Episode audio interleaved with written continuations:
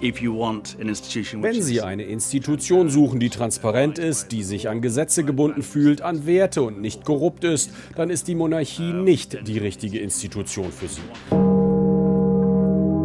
I wanted it to be the people's pudding, not just for the Queen, for the whole of the country. News Junkies. Verstehen, was uns bewegt. Ein Podcast von RBB24 Inforadio. Franziska Hoppen, Martin Adam, die News Junkies und ein royaler Freitag, der 3.6.2022.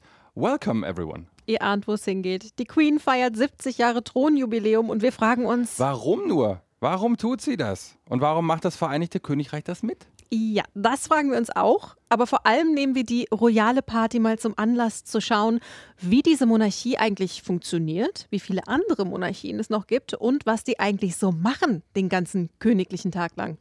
Und aus Transparenzgründen vorneweg, wir haben heute Morgen über dieses Thema gesprochen und dabei hat sich sehr schnell gezeigt, dass wir da eine ganz klare Rollenverteilung haben. Für mich sind Monarchien kuriose, pastellfarbene Relikte aus Zeiten, als man dachte, der Herr hat die Welt als Scheibe gebaut und um uns dreht sich die Sonne. Und ich habe ein paar Jahre in England gelebt. Tada! Franziska hat zu Hause mehrere Queen Elizabeth II. Tassen. Ja, und ich stehe dazu. Also, nach den schweren Themen dieser Woche gehen wir es heute etwas entspannter an, aber kein bisschen weniger auffühlend. Und natürlich nehmen wir uns erstmal das Königshaus vor, von dem wir hier am meisten mitbekommen. 70 Jahre sitzt die Queen in Großbritannien jetzt auf dem Thron. 70 Jahre ein ernstes Gesicht machen. Dazu kann man ja schon gratulieren. Und während wir hier arbeiten, knallen in London heute und auch gestern schon die Sektkorken. Wird schon eine fette Sause, oder? Erfahrungsgemäß, ich habe äh, sieben Jahre da drüben gelebt, wird die Welt auf der Insel nostalgisch stillstehen und wird der Platz vorm Buckingham Palace höchstwahrscheinlich eskalieren. Wir haben die ersten Bilder von gestern schon gesehen. Da war Trooping the Color, da sind Royal Air Force Flieger über den Buckingham Palace geschossen und haben Farbe versprüht. Davor hunderttausende jubelnde Leute. Heute ist National Bank Holiday. Die Leute haben freigekriegt, um zu feiern. Für die Queen gibt es einen feierlichen Gottesdienst in der St. Paul's Cathedral. Zu ihren Ehren wird dann auch der Great Paul läuten. Das passiert nur bei ganz besonderen Anlässen. Hier ein Vorgeschmack, wie die klingt.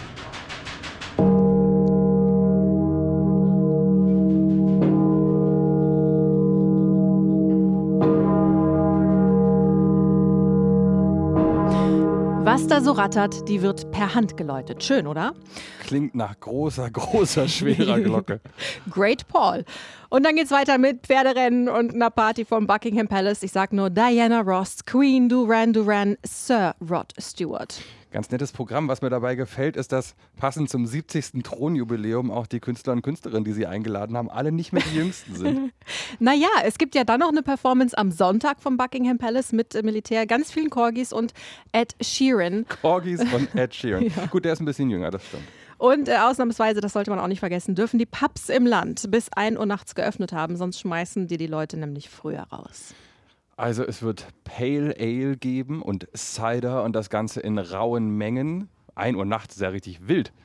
Ich bin aber vor allem hellhörig geworden beim Nachtisch. Du hast mir vorhin erzählt, es gibt einen speziellen Queen Pudding. Pudding, wie die Briten sagen, es gab einen Wettbewerb für den besten Nachtisch für die Queen und gewonnen hat ein siebenlagiger Zitronen-Amaretti Trifle, also eine Art Schichtdessert.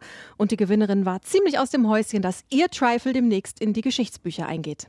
That was really important to me that everyone could make it. I wanted it to be the people's pudding, not just for the Queen, for the whole of the country. It still hasn't sunk in. that seems, again, ridiculous that this will hopefully go down in history Also sie sagt, es war ihr sehr wichtig, dass sie ein leicht nachmachbares Dessert macht, ein Dessert für die Leute, nicht nur für die Queen. Und es sei schon ziemlich irre, dass sie jetzt damit in die Geschichte eingeht. Das ist der siebenlagige Volkspudding, ja. Wahnsinn. Es ist schon auch einfach skurril, finde ich. Ich meine, wenn wir das mal übersetzen hierher, kann man sich vorstellen, dass wir in Deutschland vielleicht auch bald so ein Frank-Walter Steinmeier Hors d'oeuvre haben und im Schloss Bellevue spielen dann fettes Brot und die toten Hosen, um mal bei dem Generationscharts zu bleiben. Ja, das ist auf jeden Fall mehr Halligalli als bei den deutschen Festlichkeiten. In Ja. aller Regel, das stimmt schon. Aber ist es auch, ich sag mal, im Inneren so? Wie, wie denken denn die Briten über ihr Königshaus? Ist das alles wirklich so Friede, Freude, Eierkuchen und Pudding? Ja, um das zu beantworten, habe ich Statistiken gewälzt und laut einer Studie von YouGov vor zwei Tagen finden immerhin eine Mehrheit von Briten die Monarchie ist eine gute Sache für das Vereinigte Königreich. Nämlich denken das 56 Prozent. Die Zahl ist allerdings zuletzt gesunken. 2012 waren es noch 73 Prozent. Immerhin, sechs von zehn Briten finden aber, das Vereinigte Königreich sollte auch in Zukunft eine Monarchie sein. Das sind 62 Prozent der Befragten.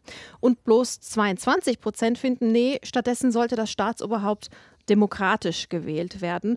Und diese kleinere Zahl, die ist erstmal eine relativ konstante Zahl, auch in den letzten Jahrzehnten gewesen.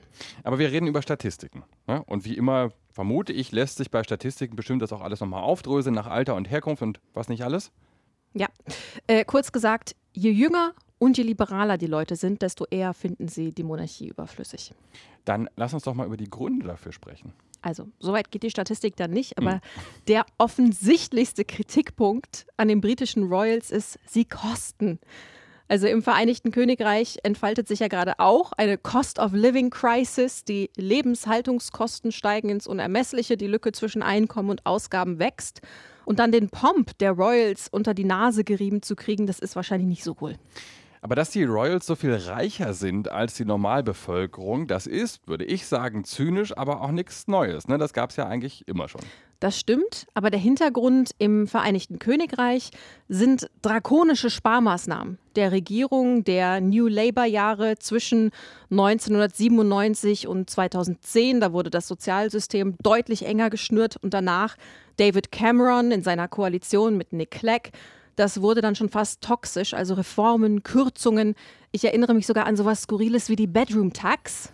Die was? Die Schlafzimmersteuer? Die Schlafzimmersteuer. Wenn du Sozialhilfe bekommen und ein Zimmer mehr als nötig in deiner Wohnung hattest, dann hast du weniger Sozialhilfe bekommen, was erstmal irgendwie relativ logisch klingt. Das Problem war nur, a, es gab gar nicht so viele Wohnungen auf dem Markt, dass man hätte sagen können, mein Kind ist jetzt ausgezogen, ich ziehe in eine kleinere Wohnung und B, gab es schwierige Ausnahmen, wo zum Beispiel Angehörige in einem Extrazimmer gepflegt wurden, aber dann die Behörden fanden, naja, ihr könnt doch alle zusammen in einem Zimmer leben. So, das war die Lage mit der Bedroom Tax. Die Royal Family hat 30 Anwesen und Schlösser in ihrem Besitz. Der Buckingham Palace alleine hat 775 Zimmer. Uh. 775. Da könnte sich jeder Royal 10 teilen und es wären trotzdem mehr Zimmer, als man braucht. Und die haben natürlich keine Bedroom Tax gezahlt. Ja, das vermute ich. Also Verschwendung kommt womöglich nicht so gut an. Gerade bei jungen Leuten, die finanziell dann in eine ziemlich schwierige Zukunft schauen, eben jetzt auch mit dem Brexit-Hintergrund. Wie finanzieren sich denn eigentlich diese Royals? Ja, und das ist der springende Punkt. Einmal im Jahr kriegt die Queen eine große Überweisung.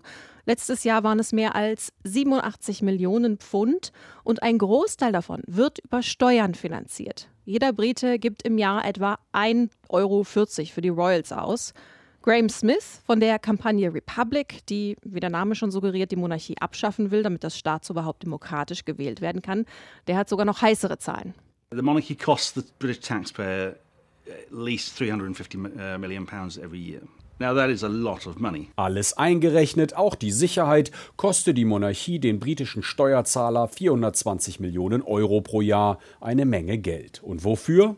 Well, I would say that if you actually challenge someone to name a thing that the Queen has achieved or said that is remotely memorable, I think they would struggle.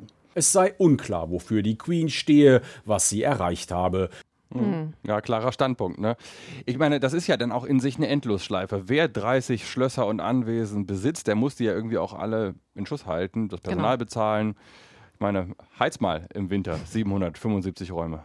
Und gleichzeitig, während aber die britischen Bürger brav ihre Steuern zahlen, müssen die Royals das aber nicht. Keine Einkommenssteuer, keine Erbschaftssteuer. Sie zahlen zwar freiwillig, aber der spannende Punkt ist ja theoretisch, müssten sie es nicht. Und ich erinnere mich auch noch an diese geleakten Paradise Papers. Ja. Ich meine, die haben gezeigt, dass die Royals Einnahmen aus einem ihrer Herzogtümer eben auch geparkt haben auf den Kaimaninseln und da eben nicht alles ganz so sauber abläuft. Stimmt, aber die eingefleischten Royalisten würden dir jetzt sagen, Schwamm drüber. Die spülen ja auch viel Geld wieder in die Kasse rein, nämlich mit den tausenden Touris, die da jeden Monat zum Buckingham Palace pilgern oder die wie ich dann Tassen mit dem Kopf der Queen drauf kaufen. Damit schließt sich der Kreis. so viel erstmal zu England, aber liebe Queen, ich kann dir sagen, du bist nicht allein. Es gibt nämlich immer noch erstaunlich viele Monarchien auf der Welt. Und vermutlich weiß sie das, weil äh, oft genug sind es ja Verwandte von ihr. Ja. Du kannst mal tippen, in wie vielen Staaten weltweit noch Monarchien existieren. Oha, und das weiß ich nicht. Mm, 50? Ganz so viel sind es nicht. Okay. Also, Wikipedia und diverse Adelsseiten haben mir insgesamt 29 ausgespuckt. Ach, doch weniger, okay. 29 Königreiche, Fürstentümer, Emirate, Kaiserreiche, Japan. In manchen haben die Monarchen auch noch richtig politische Macht, also Saudi-Arabien zum Beispiel oder Mhm. in den Emiraten. Wobei die europäischen Monarchien da ja eher kraftlos sind in dieser Hinsicht. Hm, größtenteils, aber auch nicht nur. Aber Europa hat einiges zu bieten an Königshäusern. Zwölf sind's. Kannst du mal gucken, ob du die alle zusammenkriegst. Uh, uh, ach, sowas kann ich schlecht. Warte. Spanien, Belgien, Mhm. Schweden, Norwegen, Dänemark, Wow, Liechtenstein. sehr gut. Großbritannien. Richtig? Ich bin beeindruckt. Also wer jetzt mehr als ich irgendwie drauf gehabt hätte. Ich habe es mir hier aufgeschrieben in alphabetischer Reihenfolge. Andorra, Belgien, Dänemark, Liechtenstein, Luxemburg, Monaco, die Niederlande, Norwegen, Schweden, Spanien. Und wenn man es genau nimmt, der Vatikan. Und klar, das Vereinigte Königreich. Hm, der Vatikan, König, Papst. Hm, okay, stimmt schon, ne? Ist ja. Staatsoberhaupt. Die Kirche hat da wirklich auch was zu melden in dieser königlichen Frage. Auch in Andorra zum Beispiel ist der Bischof aus dem spanischen Urgell automatisch Co-Fürst. Der teilt sich interessanterweise die Macht mit Emmanuel Macron, dem französischen Präsidenten. Und im Vatikan, um auf diesen Punkt zurückzukommen, hat ja auch der Papst tatsächlich politisch was zu melden. Du sagst, du hast auf Adelsseiten recherchiert. Mhm. Äh, ich nehme an, da ging es vor allem um royale Skandale. Auf jeden Fall. Und ohne Scheiß, in diesen Königshäusern, da sind echt schon so ein paar richtig kuriose Figuren unterwegs. Wir gehen jetzt natürlich nicht alle 29 durch. Das wäre ein bisschen viel. Die haben auch nicht alle jetzt völlig aus der Reihe gefallene Skandalgeschichten. Aber vielleicht machen wir mal einen kurzen Blick in die, die uns relativ nahe sind. Spanien zum Beispiel. König Philippe VI., äh, nicht gerade beliebt bei den Verfechtern der katalanischen Unabhängigkeit, aber sonst macht er bisher doch eine ganz solide Figur, würde ich sagen. War interessanterweise Mitglied im olympischen Ruderteam 1992, ausgerechnet in Barcelona, in Katalonien. Nee, aber der, also der, der in der Familie wirklich interessant ist, das ist Felipes Vater Juan Carlos. Der hatte ja eher einen unrühmlichen Abgang. Mhm. Dabei war Juan Carlos lange in Spanien eine richtige Heldenfigur. 1975 ist er gekrönt worden mit ganz wenig Erwartung, weil am Anfang galt er als so eine Art kleiner Monarch von Francos Gnaden, also noch vom faschistischen Diktator vor dessen Tod eingesetzt. Aber Juan Carlos hat sich danach ganz stark gemacht für die Demokratisierung Spaniens. Und was ihm viele bis heute hoch anrechnen, ist seine Haltung bei dem versuchten Militärputsch 1981. Als die Putschisten nämlich das Parlament schon gestürmt hatten und auf den Straßen Panzer dann auffuhren, da hat Juan Carlos zur Demokratie gehalten äh, eine ganz äh, berühmte Fernsehrede gehalten und als nomineller Oberbefehlshaber das Militär gegen den Putsch hinter sich vereint. Philippe VI., eben der heutige König, der musste, so geht die Geschichte, damals wohl die ganze Nacht bei seinem Vater im Arbeitszimmer verbringen und zuschauen, wie der Putsch abgewendet wird und eben wie dieses Geschäft mit der Macht läuft. Die Legende besagt, dass er trotzdem am nächsten Morgen pünktlich zur Schule geschickt wurde. Okay, aber bei aller Kritik auf Disziplin legen sie ja dann doch Wert, die Königlichen. Ähm, wobei gerade Juan Carlos das ja später in Sachen Steuern und so auch nicht mehr so ernst genommen hat. Da war dann nicht mehr so viel Disziplin. Ne? Steuerhinterziehung, vermutlich mehrere Millionen Euro Schmiergeld. Eine Elefantensafari. Unappetitlich genug, aber das noch ausgerechnet 2012, als sich sein Land nach der Finanzkrise tief in der wirtschaftlichen Rezession befand. Das kam dann alles wirklich überhaupt gar nicht mehr gut an. Aber heute ist er in Rente und er lebt auch gar nicht mehr in Spanien, oder? Er ist in Rente und er ist gewissermaßen im Exil. Juan Carlos lebt in Abu Dhabi. Also er hat 6000 Kilometer etwa Sicherheitsabstand zwischen sich und die heimischen Strafverfolgungsbehörden gebracht. Es wird so ein bisschen gemunkelt, sein eigener Sohn habe ihn gewissermaßen abgeschoben. Mitte Mai war er aber tatsächlich mal wieder zu Gast in Spanien. Es gab eine Segelregatta zu bestaunen und das wollte sich Juan Carlos nicht entgehen lassen. Und wie kam das an bei seinen Ex-Untertanen? Sehr gemischte Bilanz, würde ich sagen. Es gab Umfragen, in denen drei Viertel der Befragten forderten, Juan Carlos solle doch jetzt bitte endlich vor Gericht gestellt werden. Das geht aber nicht, weil die Vergehen, die ihm vorgeworfen werden, verjährt sind oder stattfanden, während er als König Immunität genossen hat. Aber es hat da bestimmt so eine royal versöhnliche Erklärung gegeben, oder? Ja, ja, royal, ja, aber versöhnlich war das leider überhaupt nicht. Denn viele Menschen in Spanien wünschen sich, wenn es denn schon keine Haftstrafe oder überhaupt eine Strafe für den Ex-König gibt, dann doch wenigstens mal ein bisschen Klarheit, was mit dem ganzen Geld eigentlich passiert ist. Auch das gab es leider nicht. Das berichtet unser Spanien-Korrespondent Reinhard Spiegelhauer. Ob der König sich erklären werde. Wohl 57 Mal haben Journalisten dem ankommenden oder wegfahrenden Juan Carlos die Frage in den vergangenen Tagen zugerufen. Erfolglos. Erst beim 58. Mal platzte es aus seiner Majestät heraus. Die Tonqualität ist zwar schlecht, aber die Antwort lautet Erklärungen? Wozu? Hm. Kam auch nicht mhm. gut an. Die spanische Regierung hat sich dann auch relativ schnell distanziert und ich glaube, eigentlich waren alle ganz froh, als Juan Carlos im Flieger zurücksaß nach Abu Dhabi. Okay, wie wäre es denn dann mit den Niederlanden? Ja, sehr gut. Willem Alexander mit 55 Jahren unter den Monarchen fast der Jungspund steht image-technisch auch ganz gut da. Wobei die Adelsseiten sich einig sind, dass dieser gute Ruf vor allem König Maxima, seiner Frau, zu verdanken ist. Aber, muss man festhalten, drei Fünftel der Niederlande, also mehr als die Hälfte, sagen Monarchie, jupp, wir sind dafür. Gar keine Skandale? Eher so ein bisschen Trampeligkeit. Also mhm. Willem Alexander ist satte 10 Prozentpunkte auf der Beliebtheitsskala abgerutscht, weil er nicht so richtig mitbekommen hat, dass die Welt die letzten zwei Jahre mit dieser globalen Pandemie Corona zu tun hatte. Also die Niederlande waren im Lockdown, Geschäfte zu, Menschen in Angst und His Majesty ist in den Urlaub nach Griechenland geflogen und hat sich dann vor der Fußball-EM ein spontanes Bad in der Menge gegönnt mit viel, viel Bürgernähe, aber eben ohne FFP2-Maske. Hat ihm nicht so gut getan. Ach, ich höre ja gerne von so Skandalen. Wir haben noch Zeit für ein Beispiel. Dann wähle ich meine Lieblingsmonarchin seit heute. Habe ich mir alles angelesen. Margarete II. von Dänemark. Mit 50 Jahren auf dem Thron, auch sie keine Berufseinsteigerin mehr. Außergewöhnlich beliebt, auch deutlich populärer als ihr Mann. Also vielleicht ist das einfach so, dass auch Königinnen besser ankommen. Margarete jedenfalls muss nominell ein Land führen, arbeitet nebenbei aber gern noch als Übersetzerin und Grafikerin, ist auch Künstlerin, hat eigene Ausstellung. Und sie hat zum Beispiel unter Pseudonym die dänische Ausgabe von Herr der Ringe illustriert. Hm. Da ist fast schon so eine Metabotschaft drin, finde ich. Und die Wikipedia hat für Margarete II. folgenden grandiosen Satz zu bieten. Ich zitiere: Umstritten war ihr starker Zigarettenkonsum in der Öffentlichkeit. Angeblich rauchte sie bis zu 60 Zigaretten am Tag, Ui. was ihr im Boulevard den Spitznamen Vulkankönigin einbrachte. Seit 2007 raucht die Vulkanmonarchin übrigens nur noch heimlich.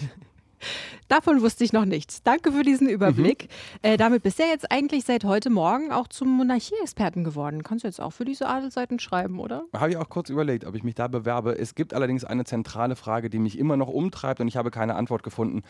Warum nur? Mhm. Warum leisten sich so viele Gesellschaften nach wie vor diese repräsentativen Figuren? Ich glaube, das ist eine Frage, die du dir einfach nicht stellen darfst bei dem Thema. Jetzt ist zu spät. Willkommen bei den News Junkies. Also ich glaube schon, ähm, wir neigen dazu, Monarchie zu banalisieren.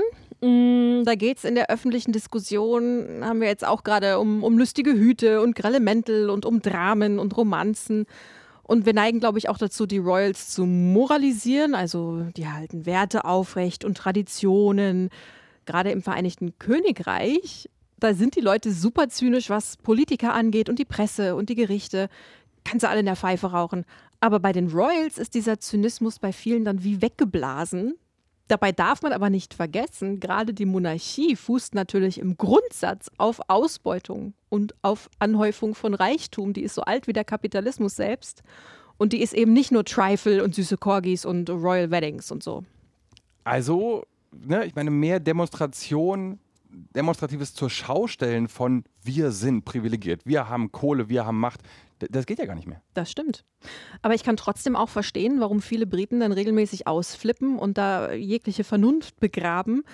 Ich erinnere mich gerne, wir hatten Abschlussprüfung an der Uni äh, und Kate und William haben geheiratet und die haben allen Ernstes die komplette Uni inklusive Bücherei zugemacht. Und ich glaube, ich war so die Einzige unter den Briten, die die Welt nicht mehr verstanden hat. Und klar, wenn du jetzt den Taschenrechner rausholst, dann machen die Royals natürlich vorne und hinten keinen Sinn. Aber die Briten, die ticken halt anders. Also Logik und Rationalität, das ist da nicht der wichtigste Faktor. Sondern? Ich würde sagen, Briten sind ein bisschen schrullig und die sind exzentrisch und die mögen es auch ein bisschen krumm und verbogen und auf ihre eigene Art. Und ich glaube, die Royals sind auch sowas Schrulliges und Exzentrisches für viele. Also bei aller irrationaler Beklopptheit, die Queen haben halt nur die Briten. Ja gut, aber das sind auch nur die Briten, die frittierte Snickers haben und Haggis und Fish and Chips mit Essig obendrauf. Das stimmt. Aber hier geht es ja darum, dass diese Institution immer bestehen bleibt. Über 70 Jahrzehnte allein mit Elizabeth. Also egal, was da für ein Müll in der Welt passiert, sie steht da in ihrem Mäntelchen und umklammert ihre Handtasche und winkt. Also die Royals als Bollwerk, kann man sagen, gegen den Wandel. Genau. Fels in der Brandung, inmitten von Brexit, leeren Regalen im Supermarkt, wirrem Prime Minister, Kriegen und Pandemien. Die ist immer da. Ich meine, die Queen scheint ja irgendwie auch unverwüstlich zu sein. Interessant fand ich übrigens in diesem Zusammenhang, habe ich heute Morgen gelesen, dass die Sex Pistols, also die, die noch leben, jetzt zum Thronjubiläum diesen Smash It hier nochmal neu rausbringen.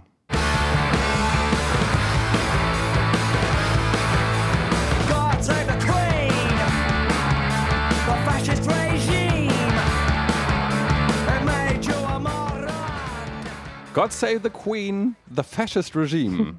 Das kam 1977 raus, zum 25. Thronjubiläum. Und damals hat sich die BBC noch geweigert, die majestätsbeleidigenden Punks im Radio zu spielen. Das war denen einfach zu viel. Heute sind die Sex Pistols alte Männer, Punk is dead. Die Queen ist aber immer noch da. Und God Save the Queen kommt als Edel-Sonderedition raus, mit der sich noch ein bisschen Geld verdienen lässt. Ja, das ist Stabilität und Durchhaltevermögen. Hanni Hüsch, das ist die ARD-Korrespondentin, hat gestern in den Tagesthemen kommentiert, dass die Queen genau dadurch ihr Land zusammenhält, während ringsherum vieles auseinanderzufliegen droht. Klar, das ist ja auch ein zentrales Argument. Inflation, Pandemie, Kriege, Klimawandel, Brexit. Nur auf eins kannst du dich verlassen, die Queen. Graham Smith, den haben wir eben schon mal gehört. Der hält dagegen. I would say that the- Britain has become less t- united. Großbritannien ist heute weniger vereint als vor 40 oder 50 Jahren. Wenn das also die Aufgabe der Queen gewesen wäre, ist sie gescheitert. Ich glaube trotzdem, dass diese Stabilität die Antwort auf deine Frage ist. Du hast es ja selbst erzählt. Also nicht nur in Großbritannien, auch in vielen anderen Ländern mit Monarchien hält die Mehrheit der Bevölkerung zum Königshaus, weil sie irgendwie anscheinend psychologisch wichtig ist. Solange die da sind, geht das Leben irgendwie normal weiter, wie eben auch die letzten Jahrhunderte schon. Ich, ich verstehe das schon auch. Ich meine, das ist ja letzten Endes die Legitimation für viele Ämter, die vor allem repräsentativ sind. Also unser Bundespräsident, der kommt ja auch in erster Linie zum Tragen, wenn es irgendwo eng wird, wenn es irgendwie eine Krise gibt Ja. und wenn jemand mal über dem Tagesgeschäft stehen und weise Worte sprechen muss. Ob dieses Amt jetzt nur unbedingt in der Familie vererbt werden muss, darüber kann man sicherlich streiten. Wir halten fest, die Queen lebt und denkt offenbar auch mit 96 Jahren nicht ans Aufgeben. Die Briten stehen mehrheitlich zu ihr und sind damit nicht allein. 29 Monarchien hast du global gezählt und zumindest die, in denen die Menschen die Möglichkeit haben, ihre Meinung zur Monarchie frei und demokratisch zu äußern, stehen bislang zu ihren Königshäusern. Und bei aller Kritik, zumindest darin, dass die Queen ihre Aufgabe, ob man die jetzt notwendig findet oder nicht, sehr ernst nimmt und mit viel Disziplin ans Werk geht, darin sind sich die meisten Beobachter ja doch einig und das muss man dann vielleicht auch einfach anerkennen. Und eventuell hatten die Sex Pistols ja doch recht. Der Text geht nämlich weiter mit God save the Queen, she ain't no human being. Also sie ist kein menschliches Wesen, jedenfalls nicht, was ihre Ausdauer angeht. Das wirkt ein bisschen übermenschlich manchmal. Ja. Anders als die Queen treten wir jetzt ab hier. Das waren die News Junkies für diese Woche. Nachzuhören und zu abonnieren in der ARD Audiothek. Und royale Post könnt ihr gern an newsjunkies.rbb24inforadio.de schicken. Tschö. Tschüss. News Junkies. Verstehen, was uns bewegt. Ein Podcast von RBB24 Inforadio. Wir lieben das Warum.